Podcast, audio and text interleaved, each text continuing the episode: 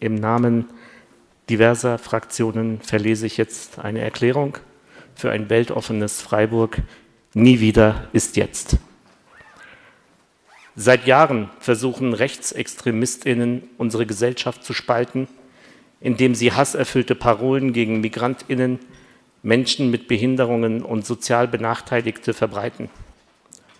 Ziel ihrer menschenfeindlichen Ideologie ist es, das friedliche Zusammenleben zu stören und unsere Demokratie abzuschaffen. Allen Menschen muss bewusst sein, dass in einem rechtsextremen System niemand mehr vor Verleumdung, Denunziation und Verfolgung sicher sein wird.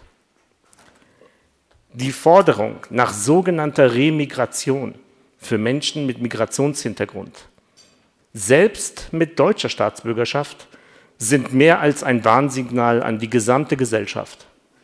Sie legen die zutiefst menschen- und verfassungsfeindliche Ideologie solcher Positionen offen. Als demokratische Fraktion im Freiburger Gemeinderat treten wir geschlossen dieser Hetze entgegen, um zu verhindern, dass sich dunkle Kapitel unserer Geschichte wiederholen.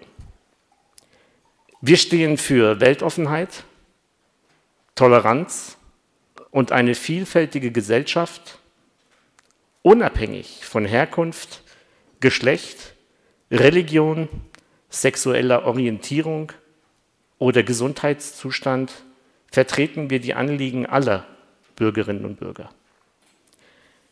In Freiburg leben Menschen aus 160 Nationen friedlich zusammen und wir werden dieses friedliche Miteinander weiter fördern.